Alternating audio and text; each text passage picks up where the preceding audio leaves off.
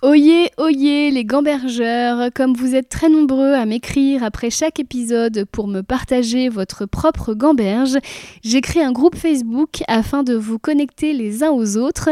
Ce groupe s'appelle Gambergeland, c'est un groupe privé. Pour en être, il suffira de répondre à une petite question et de vous engager à n'y insulter personne. J'ai voulu créer une safe place pour nous, souvent très sensibles et qui nous posons beaucoup de questions. Au plaisir de vous y retrouver. Et, chaque, euh, chaque, euh, chaque roman se, se, passe dans un quartier de Paris, ça s'appelle Les Mystères de Paris. Et il se trouve que moi, euh, donc j'avais lu la, BD de Tardy, je pense à Toulouse, avant d'arriver à Paris. J'arrive à Paris et je me mets à lire les Malais, je dévore tous les Malais et je pense que j'ai hum, j'ai appris à aimer Paris aussi grâce à Léo Mallet. Se trouve que très rapidement derrière, j'ai eu mes enfants, j'ai un, un, de mes fils qui s'appelle Léo.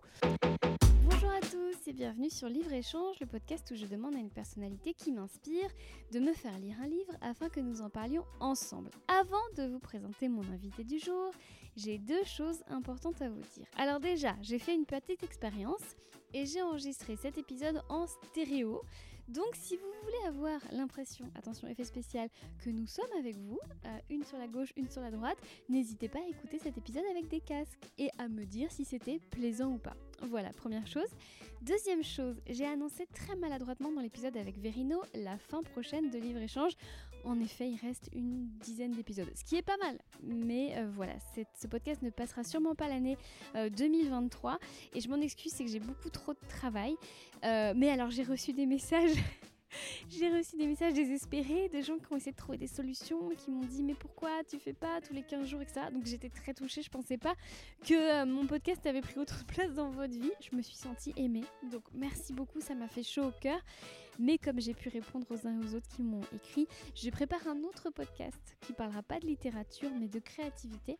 Donc j'espère que euh, bon, euh, l'un remplacera l'autre et que, et, que, et que voilà, et que le livre-échange ne vous manquera pas trop. En tout cas, il y aura peut-être une troisième saison courant 2023, enfin ça va dépendre d'un certain nombre de choses. Voilà, ceci étant dit, je vais maintenant vous présenter mon invité. Alors je suis très fière parce que c'était une de mes idoles quand j'étais ado. Elle faisait partie de la troupe des Robins des Bois avec Marina Foyce, Jean-Paul Rouve, euh, entre autres. Et bah, c'est un privilège aujourd'hui hein, de, la, compter parmi mes proches connaissances. Je peux vous dire que je suis très fière. Elle a choisi, donc je vous dis qui c'est, c'est la comédienne Esther Céline Nicole, bien sûr, euh, qui a choisi un polar 120 rue de la Gare, euh, la toute première épopée de Nestor Burma par Léo Mallet. Alors, qu'est-ce qui fait un bon polar? Nestor Burma est-il émotionnellement crédible? Vous verrez que c'est une question qu'on peut vraiment se poser. Se serait-il épanoui en 2022 Correspond-il encore aux valeurs de notre société? Donc on a forcément parlé de féminisme et de cancel culture. On s'est posé énormément de questions euh, sur le fond, sur la forme, dans la joie et la bonne humeur. Bon épisode. Bonjour Elise Larnicole. Bonjour Christine. Merci de m'accueillir chez toi. Merci à toi de venir sous cette pluie battante. Dans ta très jolie petite maisonnette. Oui. Très coquette. Euh, alors, je, te présente, mais comme à chaque fois, je, pars du principe que comme mes invités sont les personnes les plus extraordinaires du monde, euh, tout le monde euh, te connaît, évidemment. Donc, tu es Elise Nicole. Moi, je t'ai connue quand j'avais 14-15 ans, parce que j'étais archi fan des Robins des Bois. Et vraiment, euh, ah là là, 25 ans plus tard, de te connaître, c'est comme si, bah, quelque part, j'ai réussi ma vie. Bah, c'est ça. Ah, hein.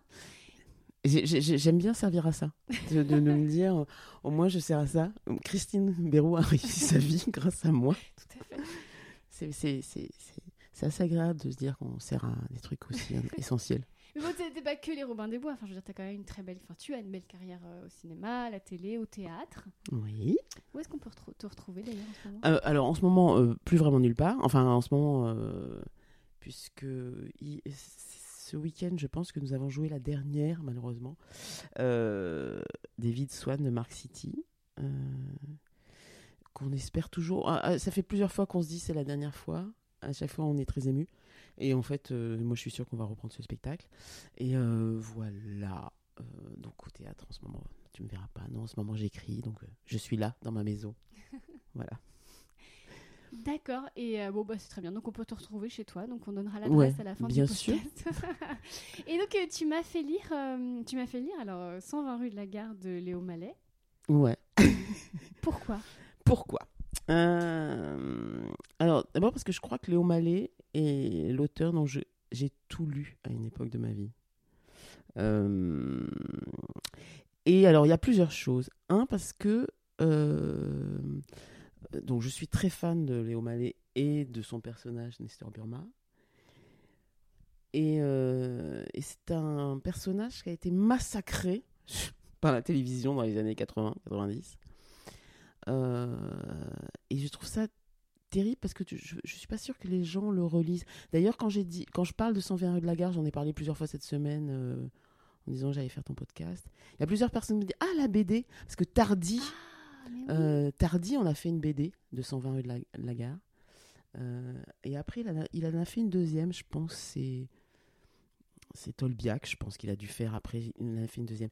Donc même pour certaines personnes, euh, là je l'ai recommandé parce que je l'avais plus euh, pour le relire, et le libraire m'a dit, le libraire m'a dit euh, le roman, pas la BD.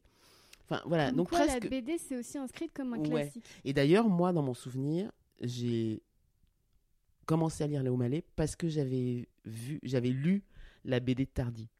D'accord. Et alors, il y, a plus, il y a plein de raisons pour lesquelles j'aime euh, j'aime ça. Alors, 120 rue de la Gare, c'est son plus son le plus connu. Je pense qu'il y a eu une adaptation plus euh, euh, au cinéma, Euh, sûrement dans les années 50. Je sais pas, j'en sais rien.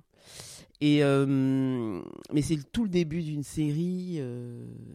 son personnage, il a pas encore vraiment en place. Enfin, il y a tous les personnages qu'on va re- retrouver après, qui, apparaissent déjà. Mais c'est vraiment le début. En plus, ça se passe pendant l'occupation.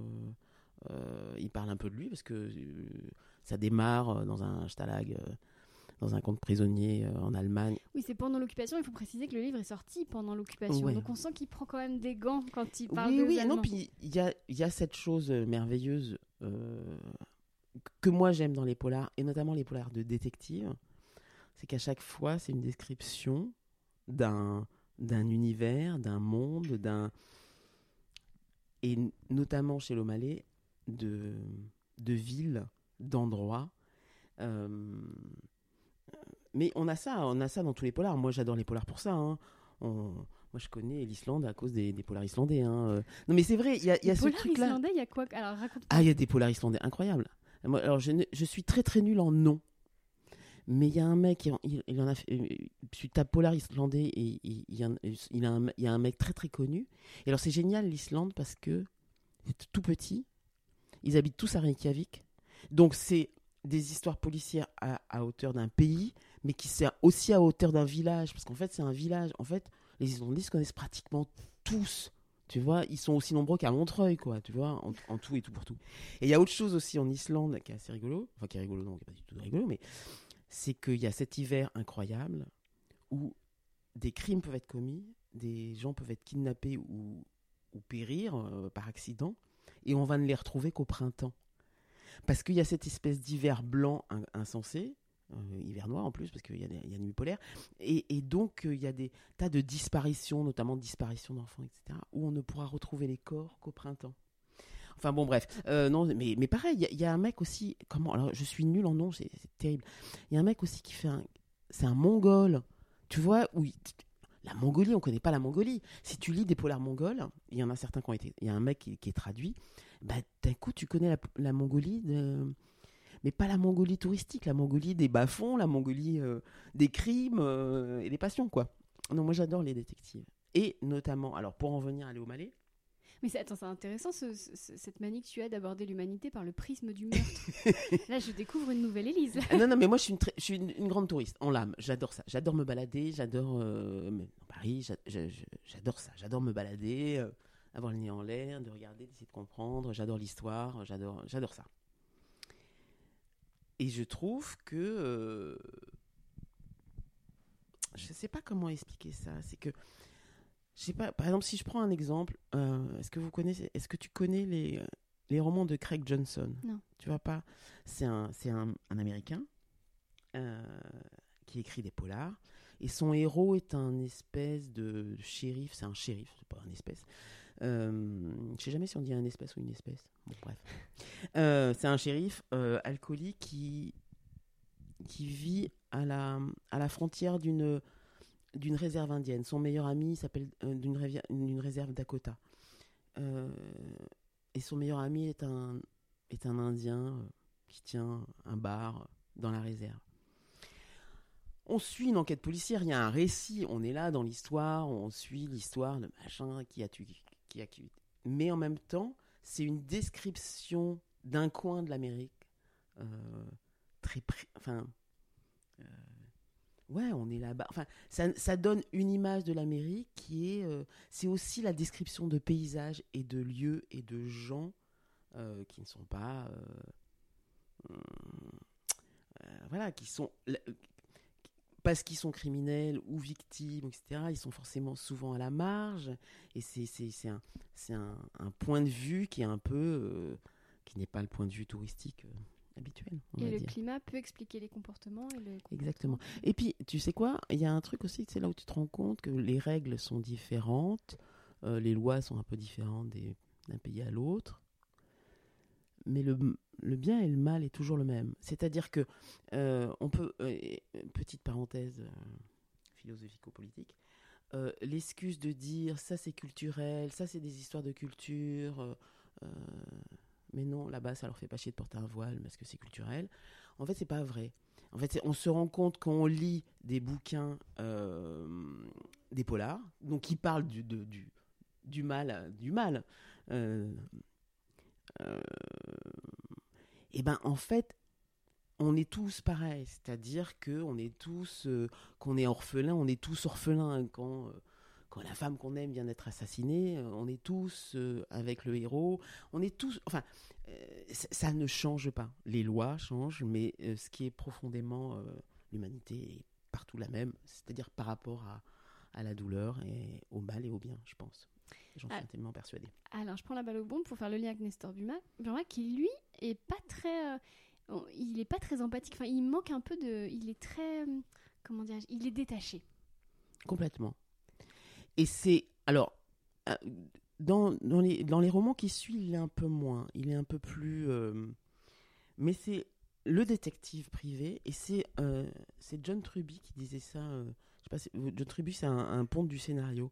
Et, euh, et en américain, et en bon américain très pragmatique, il, il avait il décrit les genres d'Estrée Differini et définit le, film de détective. Et donc il, définit le détective en disant c'est un homme qui est dans la loi et hors la loi. Ce qui est vrai. Et tous les détectives classiques, hein, euh, Philippe Marlowe, enfin, ils sont comme ça. Euh, c'est des personnages solitaires, sans attache euh, affective, sans attache affective, forte. Enfin, on, ne leur connaît ni leur mère, ni leur, ni leur enfant, et ni leur chéri. Euh, et et c'est surtout, ah oui, c'est qu'il surtout, ils, ils sont, il va toujours, le détective est toujours en partie responsable du crime qui va être commis. C'est-à-dire que euh, le roman de détective s'ouvre sur un, sur un crime, en général, et l'histoire se déroule, et à un moment donné, le détective, celui qui enquête, va, être, va, mettre les pieds, va se prendre les pieds dans le tapis et va être en partie responsable de la merde qui va arriver. Et, euh, et il finit, enfin, euh, alors là, en relisant 100 120 rue de la gare, je me suis dit, ah tiens, c'est rigolo, parce que moi, je n'avais pas du tout le souvenir de Nestor Burma comme ça. C'est-à-dire qu'en effet, dans 100 120 rue de la gare, il n'est pas si sympathique que ça. Il est très détaché, comme tous les détectives, mais il n'a pas ce... Alors moi, je trouve qu'il a une forme d'humour, mais aussi parce qu'il il raconte au premier degré, il a cette langue que moi, je trouve euh, en plus très belle, très, très imagée. Il y a des descriptions toujours... euh, Quand il décrit un personnage, c'est toujours... euh, euh, c'est toujours très fin, très, très drôle souvent, et très malin. Mais, mais dans, les, dans les romans qui suivent, il devient ce personnage fumeur, buveur, amoureux des femmes, etc. Et, qui, et alors, pour en revenir à pourquoi sans la... Quand je te disais, euh, j'en veux beaucoup à la télévision d'en avoir fait ce qu'il en a fait, parce que, par exemple, euh, alors, loi et vin, pousse- euh, loi et vin oblige, il ne fume pas. Alors, le casting était très. Oui, t'as rien contre Guy Marchand. J'ai rien contre Guy Marchand, c'était même plutôt un bon choix. Euh, je pense, c'était une bonne idée. Moi, qu'on m'a dit c'était Guy Marchand, j'ai Ah fait, ouais, ah quand ouais. j'ai, quand j'ai, pendant tout le bouquin, j'imaginais Guy, Guy Marchand et du coup, j'avais destiné dans la tête la chanson de. tu vois, j'ai tout mélangé quoi. Donc, bon, bref. Et euh, non, non, Guy Marchand, c'est une bonne idée parce que justement, euh, c'est une espèce de personnage un peu détaché. Bon, bref, évidemment, il ne fume pas, évidemment, il ne boit pas. Euh, donc, ça en fait un personnage forcément froid. Donc, ils ont remplacé la, la pipe. Il est que- aseptisé quoi. Et alors, ils ont remplacé la pipe par un, un- du, un saxo. Je sais pas si tu te souviens dans la série, on lui faisait jouer du saxo. Mais oui.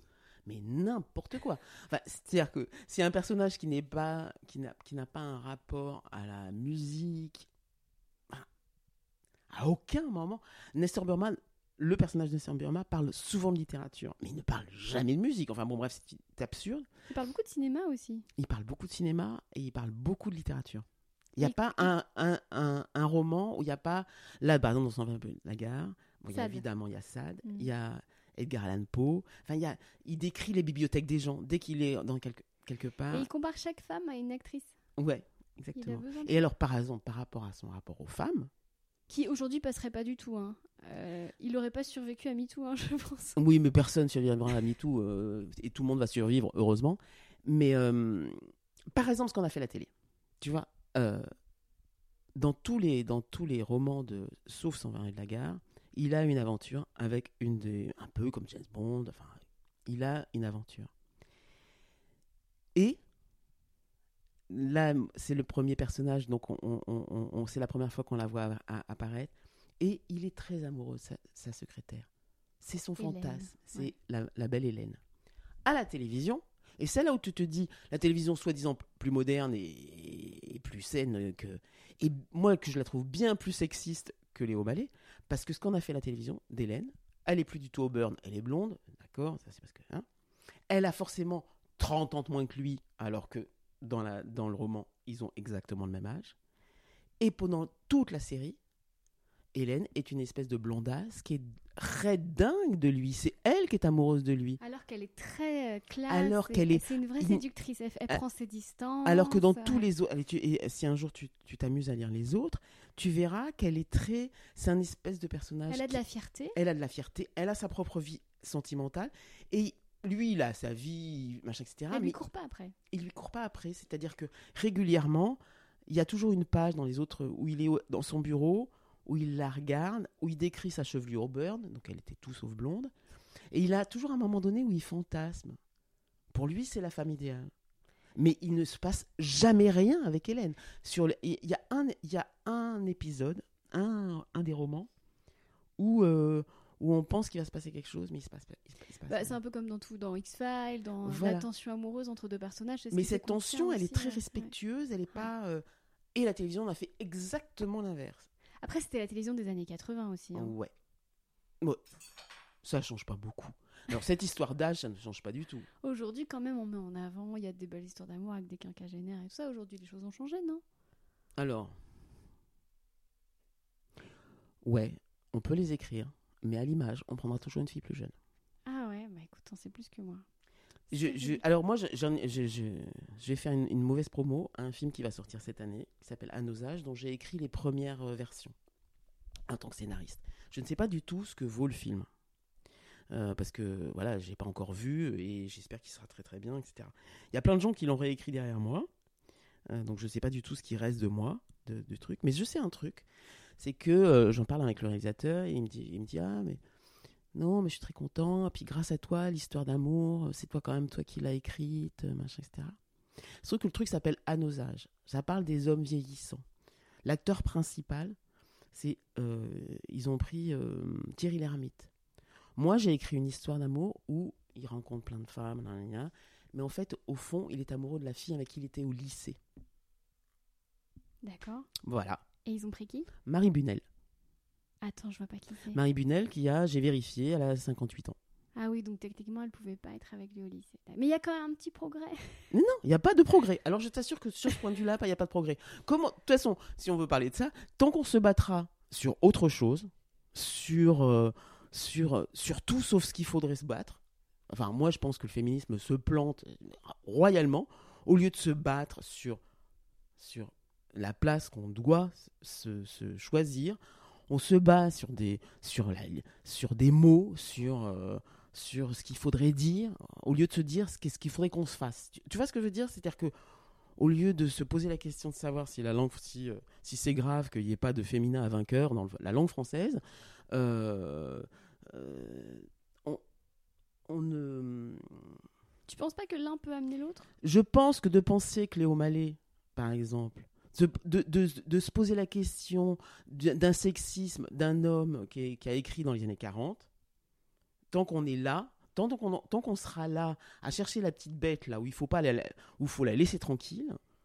euh, et puis alors, en plus, je vais te dire, euh, à réclamer des quotas sur des trucs, à exiger de la discrimination positive. Moi, pour moi, par exemple, ce mot discrimination positive, c'est l'oxymore le plus dégueulasse qu'on peut exister. Il n'y a pas de discrimination positive, ce n'est pas possible.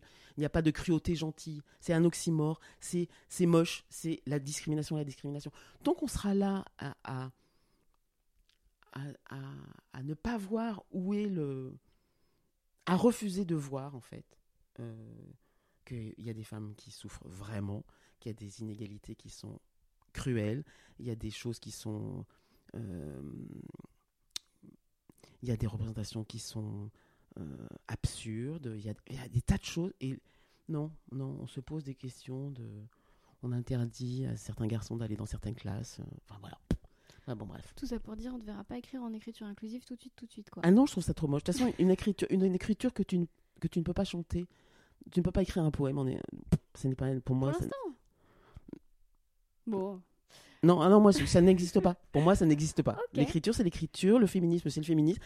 Enfin, pour moi, ce n'est pas, ce n'est pas la langue. Parce que ça voudrait dire que, que, que dans les langues où il n'y a pas de. où les, le- les langues non genrées, par exemple, il n'y aurait pas de sexisme. C'est intéressant. Ah, il y a oui, Euh. c'est vrai que. ouais, elle trouve moins un pays où il n'y a pas de sexisme. Ah ouais. Et ça n'a rien à voir avec la langue. Ouais. Si tu veux dire, tu on n'a rien à foutre qu'il n'y ait pas de vainqueuse. On dit winneuse. C'est l'important, c'est de savoir si les femmes peuvent gagner, pas de savoir s'il y a le mot qui correspond. Tant Mhm. qu'on pensera que c'est la- que c'est euh, l'Académie française qui fait le sexisme, on n'est pas près d'arriver, quoi. Très intéressant. Non, non, mais moi, je, je- je- Écoute, j'adore cette conversation, on la poursuivra après oui, l'enregistrement. bien sûr. Mais euh, donc, alors, moi, la première chose que je voulais dire, c'est qu'au début, euh, si je devais faire une critique, mais après, c'est vrai que c'est le premier opus, c'est que je trouvais que le personnage de Insomnia était impossible.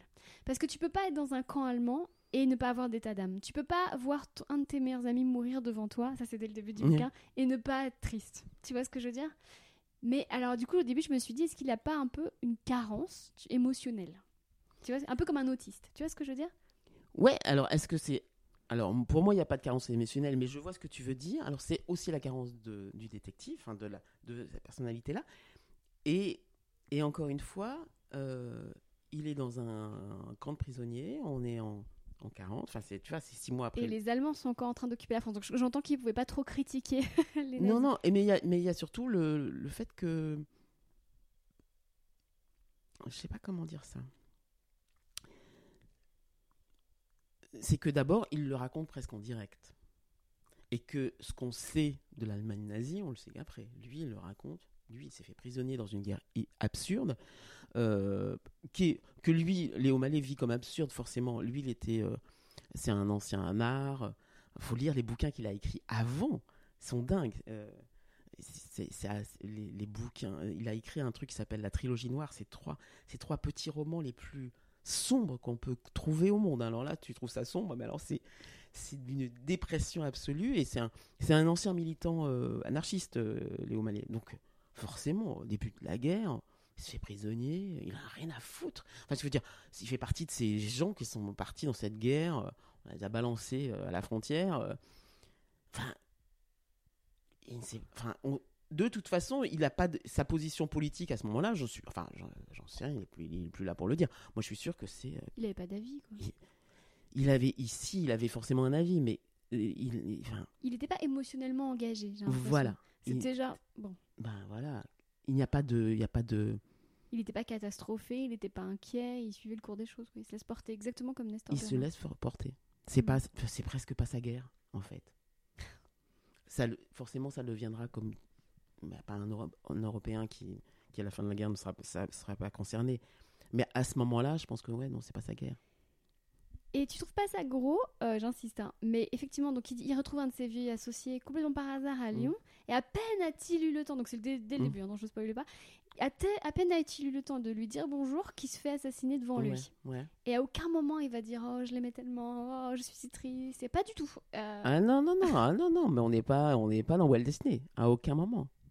Il est, euh, il a, euh, c'est un. Mais est-ce que, euh, est-ce que tu vois James Bond pleurer? D'ailleurs, de- maintenant qu'on a- qu'on le fait pleurer, il n'intéresse plus personne. Enfin, c'est c'est typiquement une figure masculine de ces années-là. On a envie d'être inspiré par leur flegme, peut-être. On a envie d'être inspiré Non, par mais leur... c'est. De toute façon, c'est des générations d'hommes dont- de, qui n'avaient pas, de toute façon, pas le droit. Pour en revenir à notre sujet sur le féminisme, euh,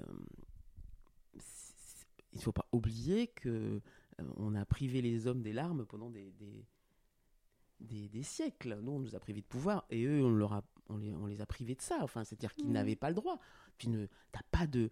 euh, les états d'âme, euh, le chagrin, euh, tout ça était, était, était tout sauf viril. Donc, euh, donc la représentation de la virilité. C'était même viril de montrer qu'on n'a pas de chagrin. Tu vas voir, il y a une citation tout à l'heure euh, Mm. qui montre ça très bien. Enfin, voilà, mais on en reparlera. Euh, D'accord. Alors, du coup, toi qui es une experte du polar, Mm. j'en profite. Euh, Qu'est-ce qui fait selon toi un bon polar? Donc on a parlé effectivement des descriptions des paysages Ouais. et ça j'ai découvert ça avec son Ouais. rue de la gare. J'ai choisi une citation notamment les descriptions de la campagne enneigée, c'est sublime. J'ai été prise par surprise, je pensais pas. Alors, moi, je, je- Comment dire? Moi, en tant que lectrice, j'aime le polar parce que, bon, je suis pas très. En effet, je suis pas très sensible à la, à la littérature. Comment dire euh, De l'intime. euh, évidemment, euh, il y a évidemment des exceptions, mais c'est pas. J'y vais pas directement.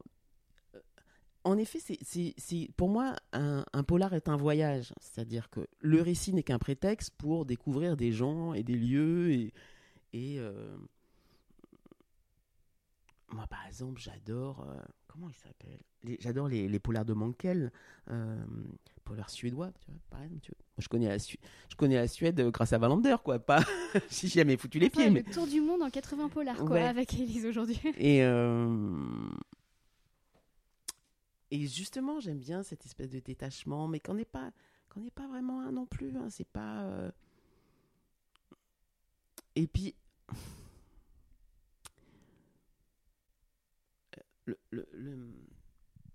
Encore une fois, pour revenir à la télévision, euh, tu vois, moi, ce que j'aime dans les polars euh, en littérature, souvent que le personnage, il est, il est, il est moche, il, euh, il, il picole trop, il a plein de failles, il est dans la loi, hors la loi.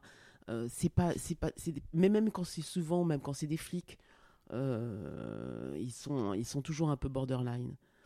C'est l'inverse pour moi des, des experts à Manhattan. Tu vois ce que je veux dire? Où là, t'as que l'enquête qui prime.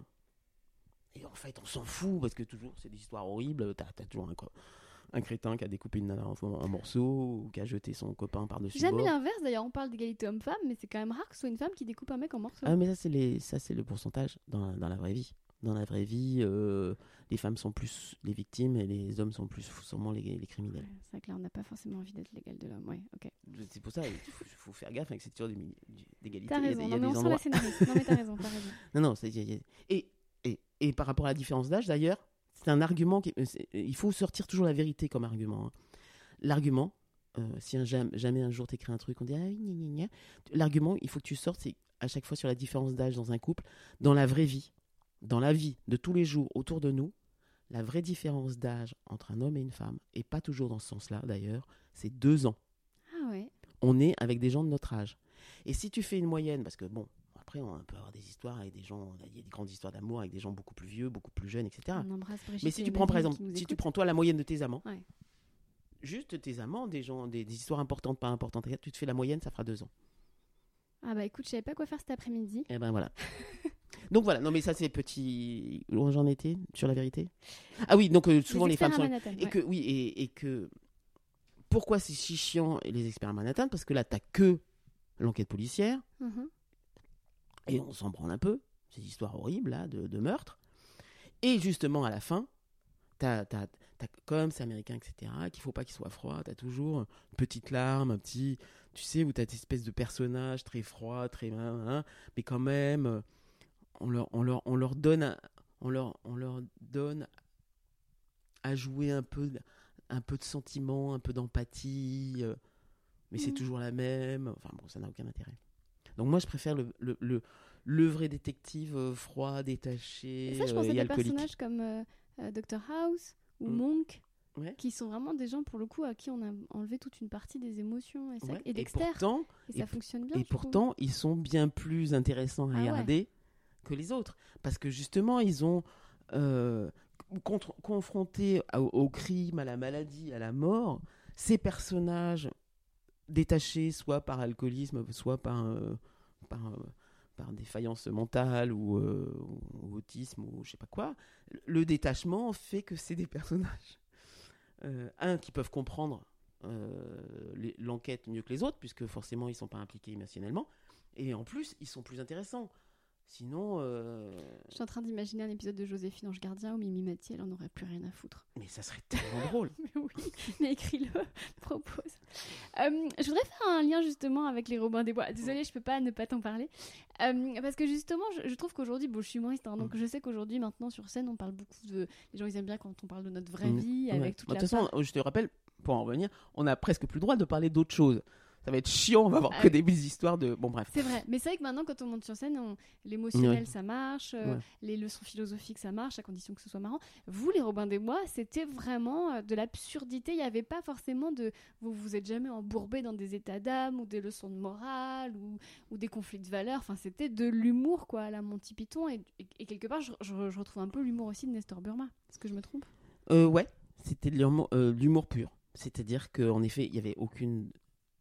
Dès, a- dès que même parfois, le hasard faisait que à la fin d'un sketch, il y avait presque un message qu'elle allait être délivré et ça nous foutait le cafard et on le supprimait. Ah C'est-à-dire que euh, le côté euh, donneur de leçons, c'était impossible. Euh, parler de nous, c'était pas intéressant. Euh, Alors qu'on aurait adoré. Moi, j'avais qu'une envie, c'était de savoir Ah. qui vous étiez dans la vraie vie. Mais on le faisait, mais on le faisait en rigolant. C'est-à-dire, on faisait dans les pré-génériques, c'était nous. Il y avait des sketchs qui étaient à la première personne, mais, mais en fait. euh, Bah, vous aviez tous votre personnage. et- Oui, mais c'était. Le tien des- était très ingrat d'ailleurs. C'était c'était des faux personnages. Mais. euh, Non, ça aurait été pas très intéressant. Bah, franchement. euh, Six trentenaires euh, avec des égos surdimensionnés. Enfin, parler de vraiment de nous, de six acteurs. Enfin, franchement. euh, Bah, je sais pas, moi à l'époque, euh, je- donc je vous regardais le matin avant d'aller au lycée, et puis en fait, il n'y avait pas les réseaux sociaux, rien, même pas Facebook, hein, que dalle. Du coup, on- la seule façon d'en savoir sur vous, c'était de guetter dans Télé 7 jours euh, l'interview euh, annuelle, et, et- et du coup, ça vous rendait précieux et, et exceptionnel, et enfin, moi, je vous adorais, quoi. Mais je pense que je pense que c'est c'est euh, c'est d'ailleurs euh, Ça qui a contribué à votre popularité, non non que- non c'est pas ça que je veux dire. C'est ce que c'est ce que je regrette pas du tout euh, euh, je, je plains assez euh, les générations qui ont suivi euh, parce que vous avez pas l'obligation la preuve que non il y en a qui le font autrement mais vous sentez presque tous obligés de livrer votre vie en permanence parce que moi il se trouve que Laura Calu est ma voisine elle habite en face Laura et, euh, et un jour tellement. mais elle est tellement bien. Et, et, et elle est, on a eu plusieurs fois une discussion avec elle de ça. de- je la sens très embourbée avec ça. De, je me dis, mais, mais arrête de le- ferme ta page, ferme, ferme ta page Instagram ou arrête de leur donner des trucs. On s'en fout. T'es humoriste, t'es pas. Et en même temps, elle dit, oui, mais nous, c'est notre seul, c'est notre seul euh, promo. Enfin, c'est notre. Si on veut média, exister, ouais, c'est ouais. un média. euh, Tu peux pas faire sans, quoi. C'est un média surtout où on est libre. C'est ça. Oui, mais Parce en que- fait, c'est une fausse liberté. Parce que pour avoir des, plus des followers, et moi je le sais à ma petite échelle, si je mets un truc un tout petit peu personnel, ça, ça, ça arrive. Et moi je mets, moi je mets rien parce que moi j'en ai rien à foutre de, je veux pas. Je me suis délectée des photos du mariage de ton fils cet été. Ouais, mais t'as vu, je l'ai- comme j'avais bien cadré ou pas? J'avoue, ouais, effectivement. Et en fait, non, c'est pas moi qui les ai mal cadrés, c'est c'est juste que moi j'ai tout mis sur C'est vrai qu'on Instagram. voyait, on voyait rien que le joli. C'était très malin. Non, mais là, tu sais, ce qui s'est passé, c'est que, en fait, moi, j'ai rien mis parce que je mets jamais rien. et, parce que là c'était intime. Mais en fait, il y a un gars euh, sur un blog euh, qui, a- qui est allé chercher des photos de je sais pas quoi et qui a fait un article, le séduisant fils d'Élise Larnicole et tout, qui a fait un article sur Pure People, je sais pas quoi. Je dis bon bah. Donc j'ai appelé Léo, j'ai dit t'as vu, ça l'a fait marrer. Je dis bon bah du coup je peux mettre les photos. Il m'a dit ouais vas-y.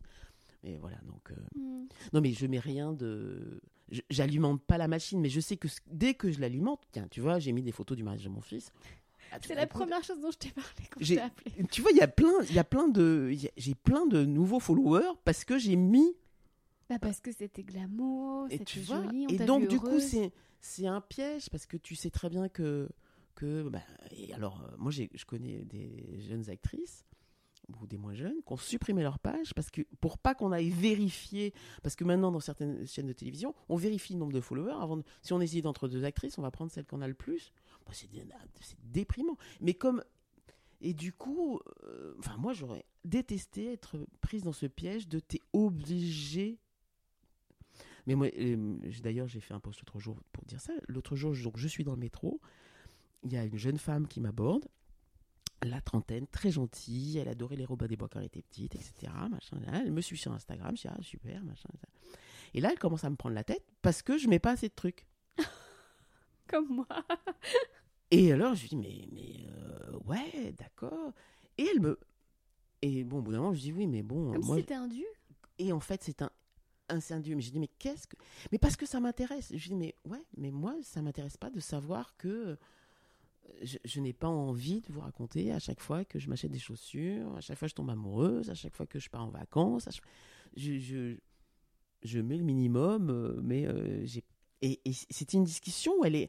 Où je. c'était, ouais, c'était c'était très bizarre, quoi. Cette, ce, ce- Enfin, tout ça pour dire que oui, on, on mettait rien de notre vie intime. euh, Et tout ça pour dire que Nestor Burma n'aurait pas eu d'Instagram. Sûrement pas.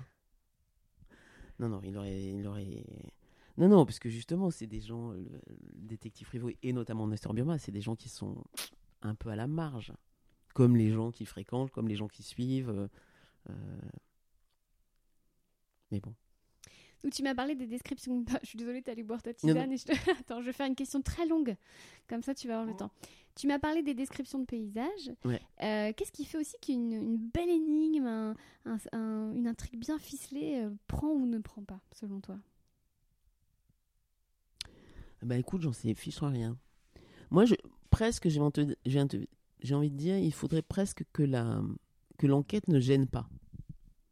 Enfin, je sais pas comment dire. C'est-à-dire que il faut que ça soit suffisamment prenant,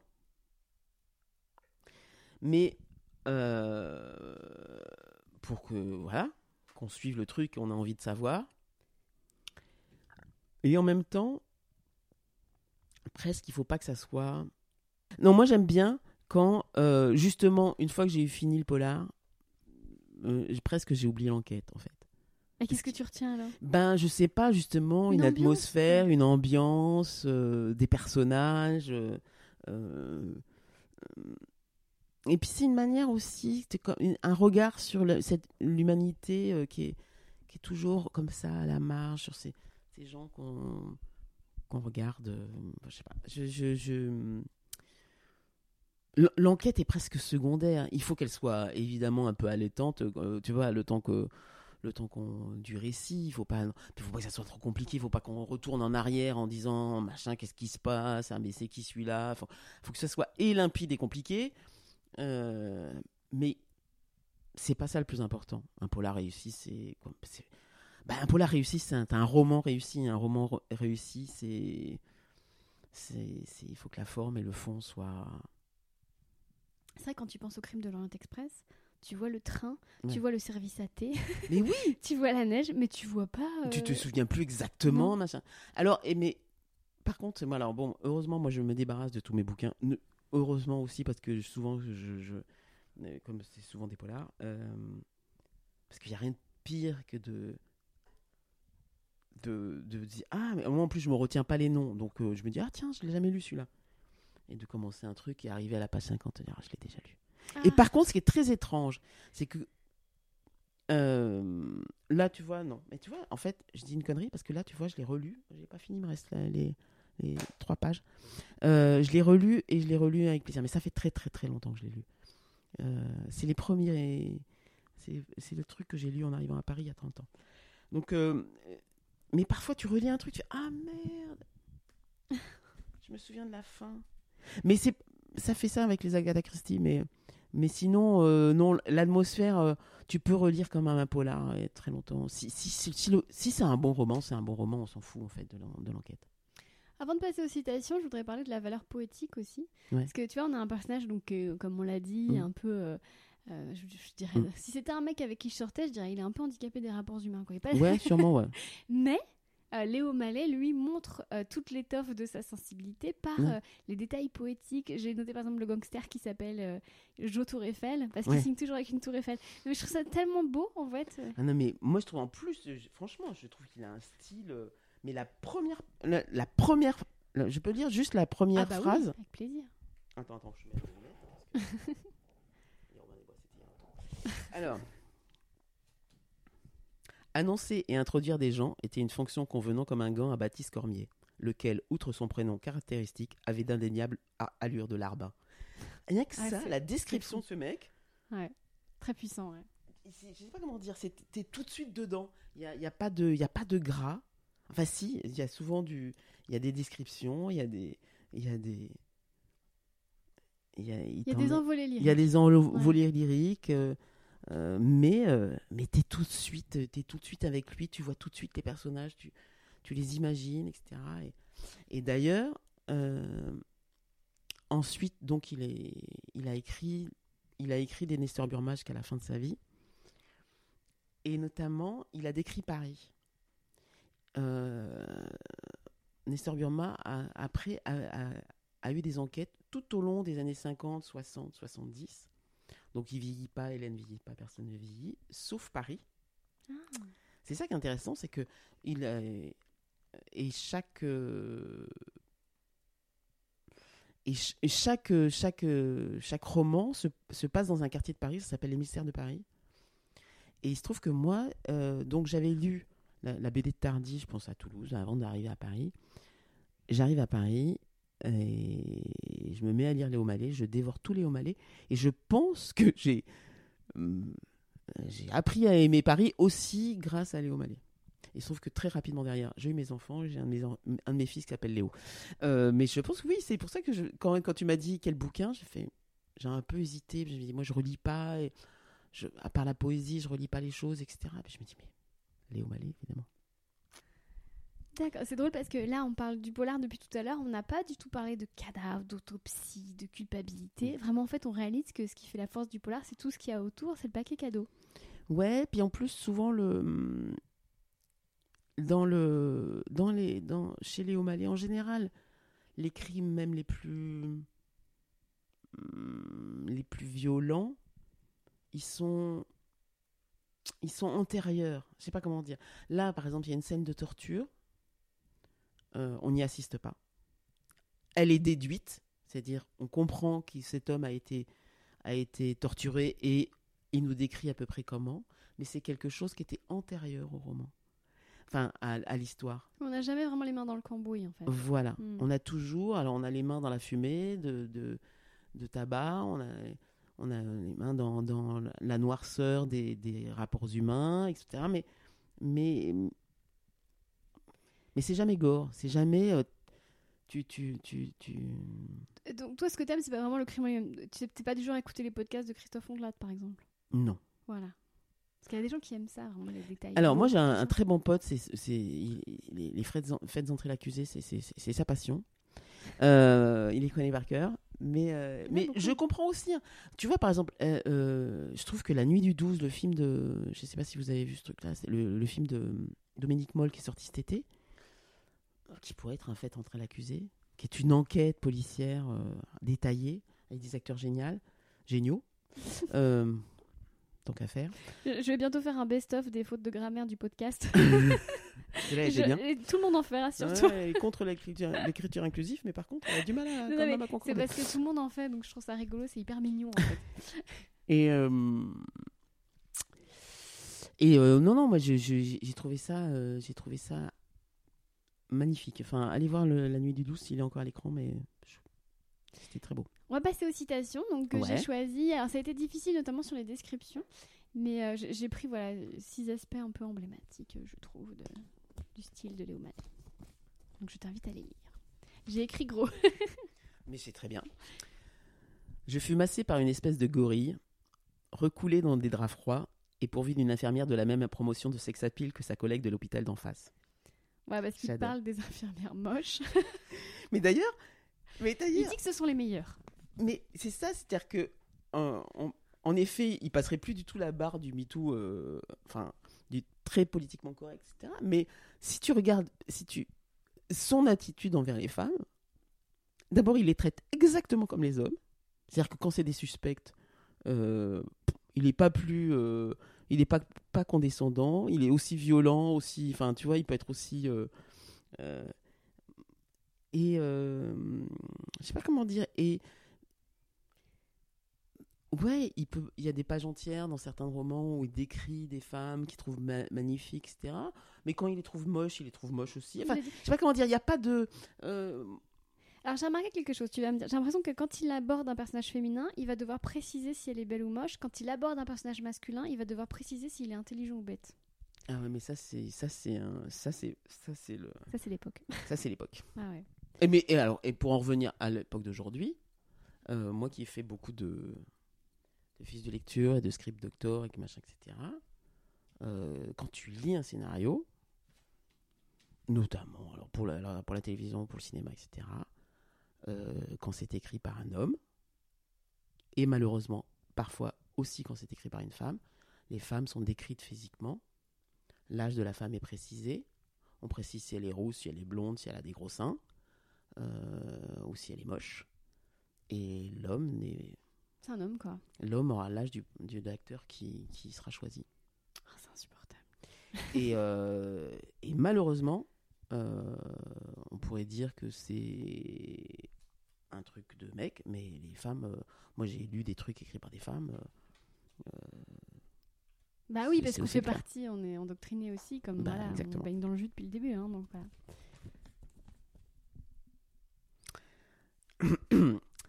Je m'interrompus pour tendre mon verre à Simone. Elle le remplit, le vida elle-même. Il s'ensuivit une discussion que coupèrent divers cris réclamant, réclamant la suite de l'histoire. Je m'exécutais, la gorge sèche. C'est pas rigolo parce qu'il t'imagine la scène, c'est hyper euh, vaudevillesque en fait. Il tend son verre, elle lui le vole, enfin c'est c'est marrant. C'est une des rares fois dans le bouquin où j'ai eu un rire sonore. en plus, il dit bah du coup je buvais pas, donc j'avais la, gor- la gorge sèche. Enfin c'est c'est marrant.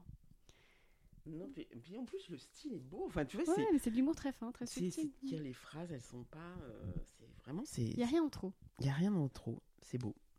Puis surtout, je- le prénom Simone. Enfin, je veux dire, ça va avec Joe Tour Eiffel. Enfin, tout, tout le livre est, est ponctué comme ça de références au vieux Paris. Bah, lui, c'était son Paris à lui, mais. Oui, mais, euh, alors, mais c'est ça qui est bien, c'est que, tu sais, quand, euh, quand je te dis, euh, il, a, il a écrit Les Nez sur mes mains toute sa vie, et, pas, et lui vieillissait pas, mais ses bagnoles changeaient, par exemple, tu vois, mais Paris changeait, euh, ses personnages changeaient pas, mais tu as une description, comme c'est beaucoup de descriptions, tu as une description très précise, et de Paris, évidemment, et, de, et des modes de...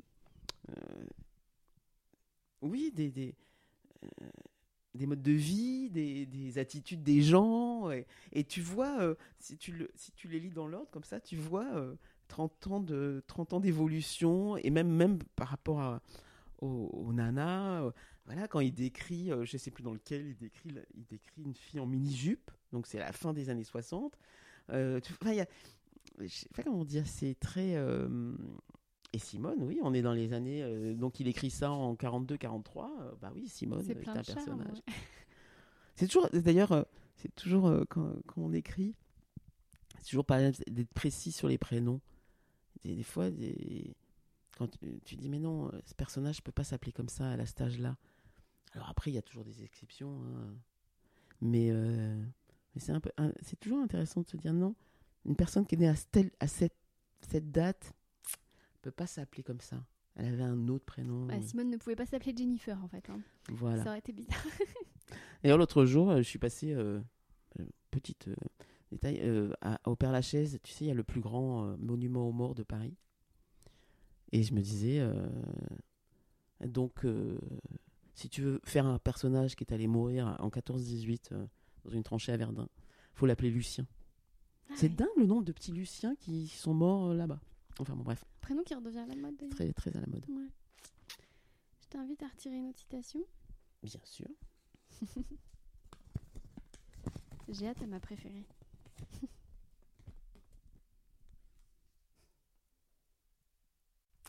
Alors, fit-il vivant sans me laisser le temps d'ôter mon chapeau J'ai vu le macabé. Il a en effet une sale bobine. Vous l'aviez déjà vu Je répondis non. Je mentais. C'est celle-là que j'aime beaucoup parce qu'en vérité, ce qui vient de se passer, c'est qu'il revient de, de la. Comment on appelle ça là oui, on- de, De la morgue de la morgue, ouais. Et il vient de reconnaître un ami à lui, en fait. Mhm. Et donc l'autre il a une sale bobine, ça. Donc il est quand même en train de, de revivre le souvenir aussi d'un truc vraiment horrible qu'il vient de vivre. Vous l'avez déjà vu, non? Enfin, Et Mhm. là, on apprend en fait que si. Quand il dit je mentis, je mentis on apprend que c'est effectivement Ouais. l'ami, en fait. C'est hyper puissant. Mais ment- j'adore ce. euh, J'avais oublié ça, mais en le lisant, j'adore ce truc par rapport au mensonge. C'est-à-dire que il le dit à un moment donné. Par principe, il ment. C'est-à-dire qu'il y a des moments où il, euh, il ne veut jamais donner la- la- toute la vérité aux flics.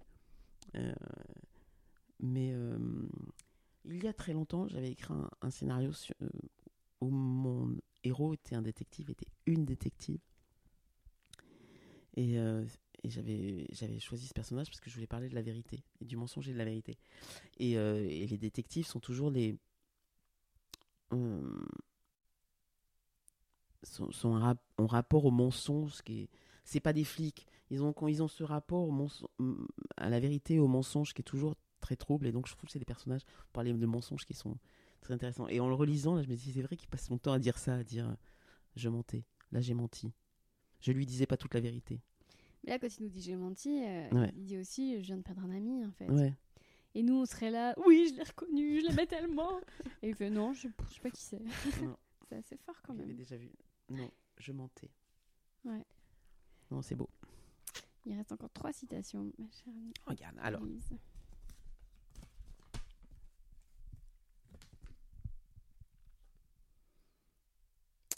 Il se dégageait de cette demeure assiégée par les mauvaises herbes une intolérable, une intolérable impression d'angoisse et de tristesse.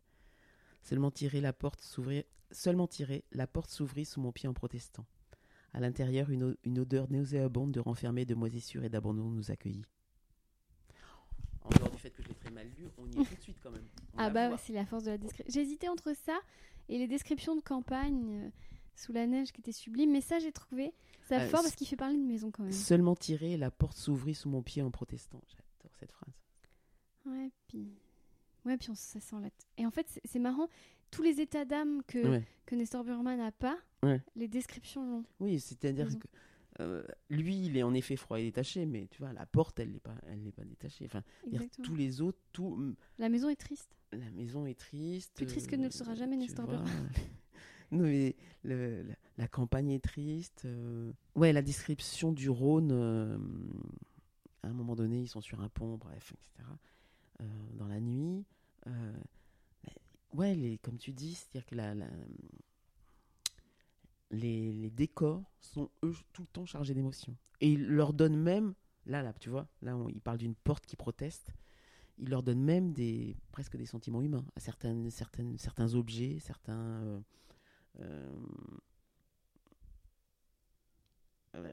Pas, pas dans 120 jours de la gare parce que c'est un des plus récents, mais les, plus, le personnage n'était pas encore complètement en place, mais dans les romans qui, qui vont suivre, par exemple, sa, sa pipe, sa bouffarde, euh, comme il l'appelle, euh, c'est un objet presque euh, à qui il donne, oui, des, hum, souvent des sentiments. Tu vois, quand il Et on parle d'un gars qui ne pleure pas quand un de ses amis meurt devant lui. voilà. Non, non, mais tu vois, c'est-à-dire que, euh, par contre, sa, sa pipe peut pleurer parce qu'il l'a, il abandonné quelque part, tu vois. Enfin, il lui prête à Mhm. elle des sentiments, tu vois. Il lui prête, euh, il prête des sentiments à des- à- aux objets. aux- Et c'est ce qui donne finalement au récit quelque chose d'humain Ouais, parce que ouais. il y aurait pas ça finalement. Et alors après, par rapport à ce que tu dis sur, euh, euh, c'était son ami, il pleurait pas. Moi, je suis pas sûr que c'était son ami.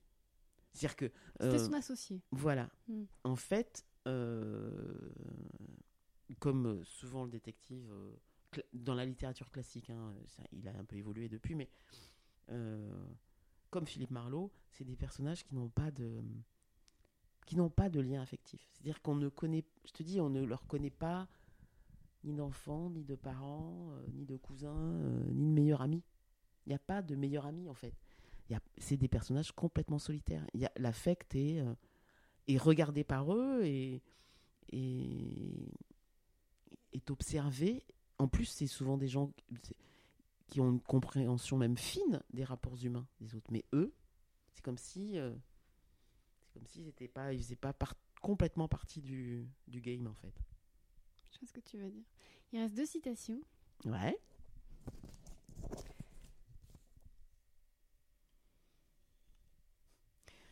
Ces policiers étaient vraiment tous les mêmes. Plus la, pa- la- plus la piste paraissait fausse, plus ici accroché. Il aime pas les flics. Il, Il est très condescendant. Il est très condescendant avec les flics. euh, et ça va pas s'arranger d'ailleurs dans les, dans les épisodes suivants. Euh, c'est un rapport avec Farou, euh, qui est un policier qu'on va retrouver pareil. C'est comme Hélène, c'est comme lui, ils ne vieillissent pas, ils traversent, ils traversent les, les décennies, toujours au même poste. Euh, non, ça va pas s'arranger. Et d'ailleurs, plus, plus il va avancer, moins il en aura besoin dans les enquêtes. Plus Olomaele va se démerder pour que Nestor Burma ait de moins en moins besoin de la police, en fait. Je pense que là, il n'était pas encore. Euh, euh, savait pas encore comment faire sans elle, en fait, pour faire avancer Est-ce que ça avait pas un lien au fait, au- au fait aussi que bah, on est en territoire occupé, et la police faut pas trop leur taper dessus non plus. Je sais qu'il a dû changer le titre du roman parce qu'au début euh, c'était meurtre euh, dans le camp. euh, Ouais, c'était puis en fait, machin, ça, pas passait pas. Je me suis dit est-ce qu'il s'est empêché d'être trop sarcastique aussi pour pas avoir de problème? Oui, enfin, Créer sous l'occupation, ça devait pas être simple. Hein Oui et non, c'est parce que je pense qu'en plus, enfin, moi dans mon souvenir, euh, il l'a écrit sous l'occupation, mais est-ce qu'il l'a vraiment. euh, euh, hum, il a écrit un polar, quoi. Tu vois ce que je veux dire? C'est-à-dire que. euh, il n'était pas sûr de, l'éditer, de le faire éditer. Av- avant la guerre, donc il avait écrit des romans, il a écrit des bouquins. Il y en a un qui s'appelle La vie est dégueulasse quand même. hein. je te le conseille. C'est un tout petit truc. Je l'ai racheté. On dirait un livre de développement personnel. Ah bah voilà. Mais c'était les livres Comme de l'art de s'en foutre, la, la, vie est dégueulasse. la vie dégueulasse. Tu sors de là, je sais pas si c'était très développé. T'as eu une grande envie de te, te flinguer, mais c'est très très beau.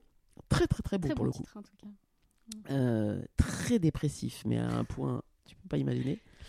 Euh, une vision du côté, monde. euh, euh, Michel Houellebecq. ah Il y a ouais, un côté Michel Houellebecq un peu. un peu, un peu, un peu. Le regard sur l'humanité, un peu désenchanté, mais quand même un peu, encore un peu impliqué. Ouais, il- a ce côté euh, très. euh, je dis, c'est un, c'est un, un qui a été assez. euh,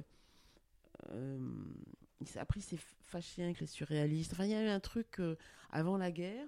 Pendant la guerre, il s'est fait pr- prisonnier. Il, avait déjà écrit quelques polars, mais sans. qui n'étaient pas terribles.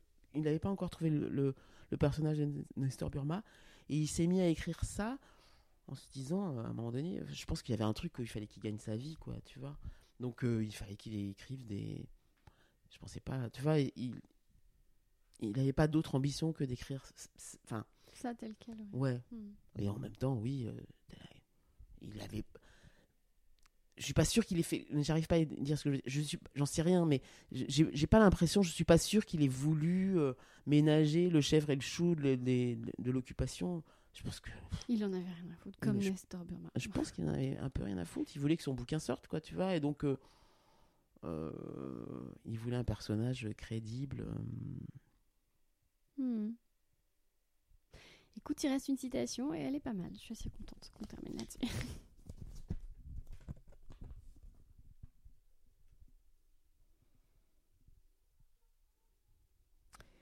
Je satisfis son impatience d'explications et de détails dans la mesure que je jugeais convenable et en faisant mienne les conclusions du commissaire lyonnais. Mon récit était semé de pièges dans lesquels elle ne trébucha pas. Donc elle- il est en train d'asticoter Hélène, Ouais. donc aime en secret. Et euh, je trouve que il y a beaucoup de psychologie. Ouais. C'est quand même fou. Ouais, c'est ça, c'est quand je te dis, il est pas si détaché que ça, parce que lui, à, à chaque fois, il y a, tu vois, notamment à ce passage où il y a plein de passages où il interroge les gens et il, comprend le sous-texte. Il dit, elle a, elle a réagi comme ça, il a pas tressailli, Euh, à ce moment-là, je l'ai vu, il a blémi à ce, moment-là. Vous avez, quand je vous ai dit ça, vous avez très sauté. Enfin, il est, il est, hum, c'est pas, il est pas mentaliste, mais, mais il est très à l'écoute. Par contre, il est pas du tout. euh, euh, par contre, les états d'âme des autres, il, il, il les, il les, il les capte. Lui, euh, oui, c'est un espèce de monstre froid, mais pas si froid que ça parce que son, son rapport à la boisson est quand même assez. Est-ce qu'on pourrait dire, c'est très à la mode, tu vas hurler, mais que Nestor Burma était HPI Peut-être bien. Tout le monde est HPI aujourd'hui. Tout le monde est HPI. Mais parce qu'il est très en pâte, il, il sait lire dans la tête des gens, Voilà, mais il n'est ouais, pas hyper émotif. Il est peut-être HPI et comme euh, à l'époque. euh, bah, il n'a pas, il a pas lu les bons bouquins de développement personnel, donc Il du n'y avait coup pas il Christophe André, non, voilà, vrai. donc du coup il est devenu, euh, il est devenu, euh, il est devenu alcoolique. Mais, mais tu sais quoi, je trouve que c'est une très belle analyse. Et moi je pense que c'est ça. Ah ouais, c'est vrai, c'est vrai. Bon, euh, Élise, donc où peut-on te trouver? Donc déjà, on ne trouvera pas ta vie privée sur Instagram. On ne verra On pas ne ma verra vie. pas des photos de tes salades et de tes Non. nouvelles chaussures. Alors mes nouvelles chaussures en Elles plus. sont très jolies. Non, alors c'est pas, c'est des balmains. Elles sont belles. Elles- On elles J'adore parler de chaussures, décrire des chaussures à la radio. Euh, c'était, sur un podcast, c'est très bien. C'est des balmains que j'ai trouvés sur Elles euh, sur euh, sur eBay. J'ai repéré une folle, figure-toi. Il fait une folle, la pauvre. Euh, une nana sur eBay qui habite dans le 16e, qui fait la moindre pointure que moi et qui revend ses chaussures neuves. D'accord. Donc elle achète des trucs de ouf. Euh, parce que acheter les acheter moi je suis très je suis très très fripe mais les chaussures t'as pas envie qu'elles étaient beaucoup Mhm. mises. Mais parfois il y a encore tu vois l'étiquette derrière quoi. Ah ouais. Je lui ai acheté du Watford à, à 30 balles qui valait 450 balles. Enfin bref. Enfin, on découvre la vraie Élise Oh, après voilà. une heure de podcast. Vous voulez des détails? Retrouvez-moi chez Emmaüs. Je suis la spécialiste de, de chercher la fringue euh, Ah mais à 20 Thierry, balles. tu parles à une addict de Vinted. Tu connais Ah. Vinted? Moi, je sais pas. Mais Vinted, il y a trop, il y a trop. Il y a Bah, beaucoup super. trop. Ma fille, elle demande des trucs neufs. euh, T'as les mêmes jouets neufs, euh, neufs dans la boîte, hein Non, Sur mais y a- Vinted. en fait, pour moi, c'est quand même fou. c'est- En fait, presque, tu es obligé. Mais en même temps, j'ai acheté des trucs sur Vinted. hein. Quand tu veux un truc précis, Ouais. comme il y a tout, tu te dis, bon, bah, je veux ça, je veux tel t-shirt neuf. Mais c'est me- la redoute euh, C'est en écolo, quoi. Non, mais en plus, surtout, faut, faut dire, c'est Enfin- pas qu'on est radine. On peut dire aux auditeurs, c'est pas de la radinerie, c'est qu'il faut sauver la planète aussi à un moment donné. Ah, bah, euh, la, la, la- Comment dire la- L'industrie de la, de la mode est l'industrie la plus polluante oui. derrière le pétrole. Mais bien sûr, j'ai fait, je sais pas Sans de chroniques compter-. Ouais. Sans compter euh, qu'il n'y a pas que les, constructeurs de stades qui, qui, qui maltraitent les ouvriers, euh, que l'esclavage moderne existe et euh, ils construisent, les esclaves no modernes construisent des stades de foot et des t-shirts euh, pour H&M, faut quand même faut le dire. L'enfer. Donc, Mm. donc oui, donc et en même temps, je dis ça, mais quand on rachète des fringues sur Vinted ou d'autres, il y a quand même quelqu'un qui l'a acheté avant nous, qui l'a mis deux Oui, fois. mais, Mais bon. euh, Oui, non, mais t'as raison. Tu vois, même mes bottes, c'est Vinted parce que j'achète pas de cuir neuf parce que ça me rend trop triste de faire tuer des animaux. Alors du coup, je me dis, bah, en fait, quelqu'un a fait tuer à ma place, enfin, quelqu'un a déjà acheté une fois, Mm. et moi, j'achète du cuir euh, seconde main, comme ça, je suis pas vraiment responsable du meurtre de l'animal. Ouais. Tu vois Mais j'ai un joli sac. Et en même temps, tu peux aussi, moi, moi, je suis encore plus, euh, plus, plus, plus redoutable que toi. C'est-à-dire que moi, je me dis pas, je suis responsable du meurtre. je me dis que grâce à moi, parce que je mange du, de la viande et que il y a des animaux qui existent qui n'existeraient pas, Ah. qu'on ne ferait pas naître.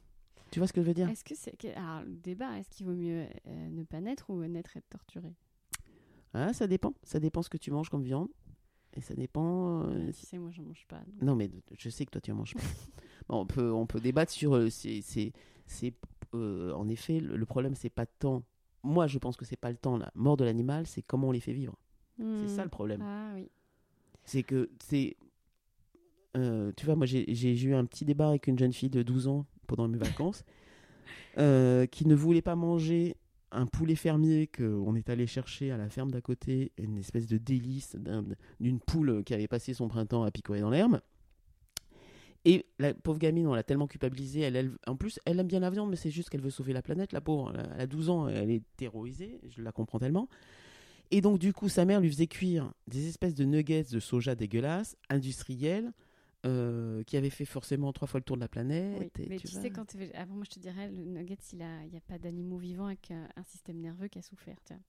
Non, non, mais Ça, on pourrait en parler pendant des heures, mais je le dis pour nos... parce que je sais que j'ai un auditorat qui est très écolo et euh, que c'est mon public, hein, donc, donc je Non, sais mais- y mais a- je- je je- suis ce que je veux dire, c'est qu'il y a, y a- Bah il y a- oui, tu vois, mais tu fais ouais. souffrir des tas de, de- d'organismes vivants coup, oui. en, achetant des trucs à l'autre bout de la planète Ouais, dégueulasses, du soja qui a, ouais. on a, on a, donc c'est savoir, c'est pas qu'est-ce, pour moi c'est pas une question de mort, c'est une question de qu'est-ce, qu'est-ce qu'on maltraite et qu'est-ce qu'on abîme. En Mais fonction tout de ce qu'on c'est mange. en- c'est en cours, je pense que là, Non, le débat, il existe depuis Il quelques faut savoir ce qu'on mange, ce qu'on consomme, savoir qu'est-ce qu'on abîme. Ah, c'est intéressant. Plus que pour moi, parce que la souffrance, euh, quand tu, quand tu, quand tu, quand tu euh, brûles la moitié de la forêt amazonienne pour planter du soja, ok, euh, pendant ce temps. Mais tu sais que le soja, c'est pour nourrir les, les- les- le bétail. Hein. Oui, oui. Tu sais, c'est pas que pour faire des nuggets Bien à ta nièce. Hein. Mais donc tu, là, tu tues beaucoup plus. Ouais, ouais. tu vois, c'est pour ça que Non, non. Tu, tu- là, tu maltraites. Tu, tu, tu, tu, Comme dirait notre amie Anne, on ne nous dit pas tout. tu, tu, tu tues des, des tas de, de- de- d'écosystèmes, etc. pour nourrir. Enfin bon, bref. Ah ouais, c'est terrible. C'est pour ça que, par contre, Ah, il y a certains animaux qui ont bouffé juste de l'herbe à côté de chez En tout cas, Nestor. Burma, il n'était pas végétarien, il l'aurait jamais été. Mais je pense Je jamais. Je pense que ça aurait été noir. Donc merci de nous avoir fait découvrir cet univers. On, a, on avait eu un polar déjà avec Arthur de Pince, mais c'était une BD, donc c'était pas pareil. Là, on est vraiment rentré dans les, bah, comme tu l'as dit, les mystères de Paris. Donc merci du fond du cœur. Où est-ce qu'on, donc on te retrouve pas sur Instagram à parler de ta vie Non. privée. On te Euh, retrouve sur scène. Euh, euh, J'espère qu'on reprendra un jour les vies de Swan, mais j'en suis pas du tout sûr. Ouais. Euh, j'en sais rien. Il y a un film qui devrait sortir bientôt sur Arte. Il devait sortir en France, mais bon. Covid oblige. Il vient de sortir en Allemagne, mais, euh, donc du coup, euh, tendez l'oreille, ça devrait être dans les semaines qui viennent. Euh, c'est un film qui s'appelle Grand Ciel, qui va donc di- directement être diffusé sur Arte parce que il sera pas distribué en salle, où j'ai un rôle super. Euh, c'était la première fois que j'avais un, un premier rôle dans un film qui est pas une comédie. Tu vois pas qui sort pas en Fran- qui sort pas en salle. Je suis verte. Euh, mais bon, il va sortir, il va, il va, être, il va être diffusé sur Arte. Ça c'est tu- Ah, ça va être super. Et euh, voilà. Et euh, je sais pas quoi vous dire d'autre. euh, Des trucs. De regarder, de re-regarder. Bon, il, Parce il que- passe, il passe tous les six mois. euh, Ouais, je, mais sais pas. faut dire mon- quand même que tu as un rôle extraordinaire où tu ne parles pas et on ne voit que toi. Ah, Donc voilà, donc je tenais à saluer encore une fois ton talent de comédienne et d'interprète parce que euh, Merci, merci, merci. c'est sublime. Un rôle vraiment fabuleux. Et ben merci Elisa. Ben, merci à toi. C'est- super de parler de, de trucs qu'on aime et qu'on n'y pense jamais de- d'en parler. Ah j'ai- et tu ne donneras pas le nom du pseudo de la dame sur eBay qui vend des chaussures neuves? Tu fais du 40, toi? Non, c'est vrai. Allez, au revoir. Au revoir. Merci d'avoir écouté cet épisode jusqu'au bout. Euh, J'ai pas réussi à avoir le pseudo de la dame qui vendait des chaussures. Je suis vraiment désolée. Euh, la semaine prochaine, euh, je reçois une, euh, une femme très inspirante que j'ai rencontrée sur Instagram à travers ses, interviews, puisqu'elle est journaliste et ses, et. Je l'ai trouvée brillante et je suis très honorée qu'elle ait accepté mon invitation. Vous la connaissez peut-être, elle s'appelle Salomé Saké et elle a choisi un livre que je voulais lire depuis longtemps, un essai Beauté fatale de Mona Cholet. C'est vous dire à quel point je suis heureuse d'en parler très prochainement avec elle. Ce sera donc la semaine prochaine. D'ici là, prenez soin de vous et de votre bibliothèque.